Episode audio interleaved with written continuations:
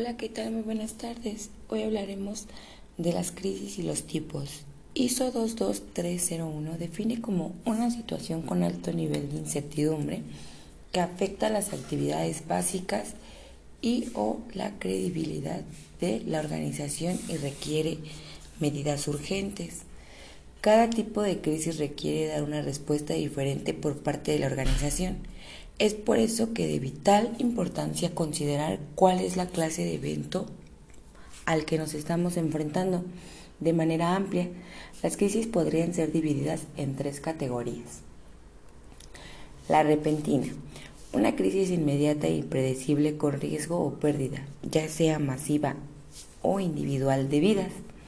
Esta clase de crisis ocurre de manera inesperada y que requiere de acciones inmediatas. Si hay vidas en riesgo, la primera acción que debe realizarse es salvar vidas y prevenir heridas. Ejemplos de este tipo de crisis son huracanes, temblores, choques, incendios, explosiones, inundaciones, etc. Otra de las crisis es en ciernes, una crisis que crece y empeora poco a poco, empieza como un problema pequeño y empieza cada vez, crece cada vez que se conocen más datos de las mismas. Esta crisis puede traer consigo semanas, meses e incluso años de malas críticas en la prensa, por lo tanto deberán ser resueltas tan pronto como sea posible. Los miembros del equipo de crisis pueden intentar anticiparse a las consecuencias y a la evolución de este tipo de crisis para poder mitigarlas. Ejemplos de este tipo de crisis son investigaciones de agencias de seguridad, demandas por acoso sexual, demandas por problemas laborales, problemas con sindicatos, etc. Otra de las crisis son las extrañas, una crisis inusual e inesperada, que no encaja en las categorías anteriores, crisis que a pesar de que no sean exactamente crisis de la organización, pueden llegar a afectarla, como por ejemplo el problema que representa el asesino serial en mujeres en Ciudad Juárez, por las maquiladoras que emplean a mujeres en los turnos nocturnos. Como sabemos, todo estado de crisis será un proceso y toda persona que entra en estado de crisis atraviesa por diferentes etapas de las crisis. Siempre en unas crisis nos va a elevar la tensión debido al impacto que se está viviendo. El individuo comienza a solucionar problemas, aunque todos tenemos una forma habitual de solucionarlos con los que se tiene. Si esas formas de solucionar del problema no funcionan, la forma de solución la persona vivirá un fracaso. El fracaso sumado al evento hace que aumente la tensión y surge que ocurran sentimientos de trastorno de ineficiencia. Se empieza a perder el control de la situación. Se continúa la tensión, sigue elevando. La persona busca la forma de solucionarlo. Lo que es, ya están en crisis, se toma una decisión en los caminos que pueda haber. Esto ayudará a, a que disminuya la amenaza si nuestra decisión fue exitosa y lo contrario es que nos lleve al fracaso una mala decisión sin ninguna de las anteriores ocurre la tensión sigue elevando y da lugar a una desorganización emocional grave. Se puede quedar en estado de shock dependiendo el incidente y esto entra en cualquier fase, siendo un accidente o desastre catastrófico. Ante una crisis la persona va a reaccionar de diferentes maneras, dependiendo de la etapa donde se está desarrollando. Por lo general, ante una crisis, el primer estado sería el desorden, se puede encontrar gritos, desmayos, llanto, angustia, lamentos, etc. Algunas de estas reacciones pueden ser notables y otras no tanto. Un ejemplo de signos y síntomas puede ser un nudo en la garganta, sentimientos de dolor, dolor de cabeza. Todo es completamente normal. Uno de los mecanismos de defensa que se encuentra ahí es negación. Se denomina así al fenómeno mediante el cual el individuo trata factores obvios de la realidad, como si no existieran. Cuando la persona no logra aceptar lo que ocurre en una situación, se inventa excusas, no se piensa en realidad qué se está viviendo, se niega lo ocurrido, ayuda a minorar el impacto emocional que recibe. Después de la negación se entra a la intrusión, una de las fases de la crisis emocional. En esta fase abundan ideas del hecho vivido. Son comunes las pesadillas o imágenes que regresan del pasado a nuestra mente. Recuerdos.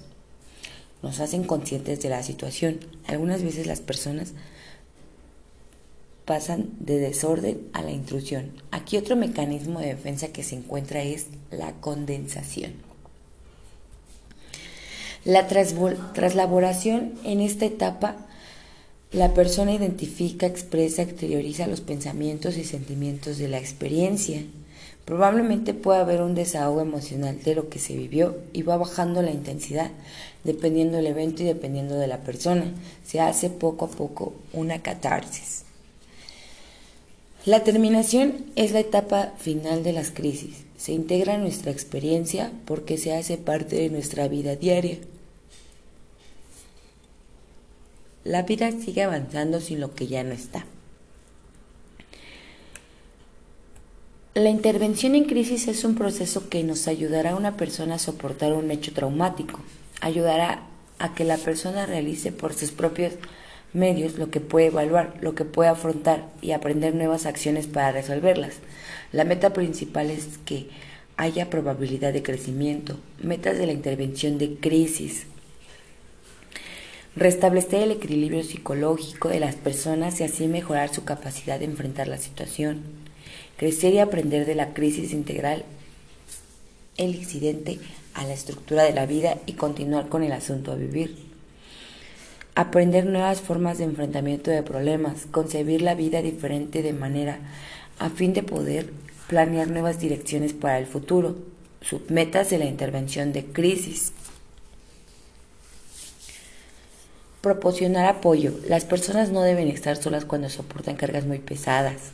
Se debe permitir que la gente hable, mientras se muestra interés y cordialidad, proporcionando un ambiente en el que los sentimientos pueden ser expresados reducir la mortalidad, salvar vidas, prevenir el daño físico.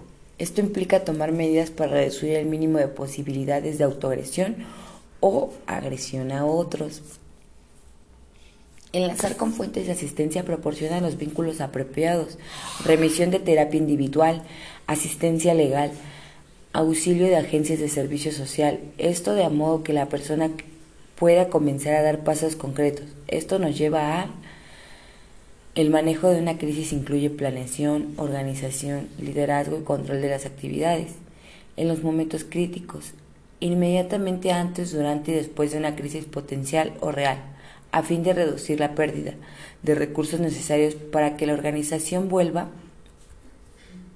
a la normalidad. La prevención.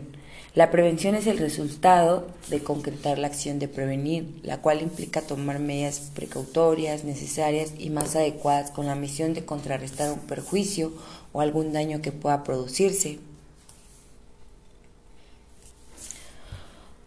O se puede entender como un conjunto de acciones o medidas encaminadas para evitar eventos, hechos dañosos o intencionales que puedan afectar la integridad física o mental de las personas que tenemos que ser conscientes que la situación, por muy mínima, puede generar un daño. La seguridad de las personas en el entorno tienen la responsabilidad de prevenir alguna X situación o intervenir. Tenemos que colocar un granito de arena, no tirar basura, no dejar cosas, no dar por hecho las cosas que puedan causarnos accidentes. La prevención de accidentes es aplicable a todo tipo de situaciones sin contextos en el lugar de trabajo, en la escuela, en el tránsito, etc. Las medidas de prevención dentro y fuera de casa es verificar bien los espacios, observar bien el peligro, una vez identificado cómo se pueden solucionar y que se vuelva cotidiano para protegerse, revisar las instalaciones y poder modificar todas aquellas que nos puedan poner en un riesgo. La prevención de enfermedades, todas las medidas de la protección de salud de un individuo, comunidad o población serán políticas que nos ayudarán a recibir la probabilidad de aparición de enfermedades e impedir y controlar la evolución. Pues un ejemplo, lo que se está viviendo con el COVID, se vive en varios niveles. La prevención primaria es orientada a eliminar aquellas causas que pueden dar, derivar una enfermedad, puede ser evitado, la prevención secundaria es enfocar, detectar y tratar la enfermedad en estados tempranos. Todas las medidas, toda la sintomatología detectas y tratas la enfermedad. La prevención terciaria es encaminada a evitar que la enfermedad ya instalada empeore, haciendo todo lo posible porque no avance y dependerá más del metabolismo. La prevención cuartinaria es evitar que el paciente sea diagnosticado o su dolencia sobretratada, no automedicarse y tratarse. Otro tipo de prevenciones son las adicciones, que serán estrategias, acciones, intervenciones social que nos va a informar y tratar de evitar que la persona se vean afectadas por la dependencia de fármacos o drogas. Toda medida es evitar que la persona se vuelva adicta y que cambie su conducta. Estas campañas de concientización están enfocadas a la prevención. Otra parte de la prevención es la prevención al delito. Esta es la prevención. Son un conjunto de acciones y medidas donde se entrará la política, economía y varios temas de seguridad social encaminados a que, se, a que no se produzcan actos delictivos. Muchas gracias por habernos escuchado.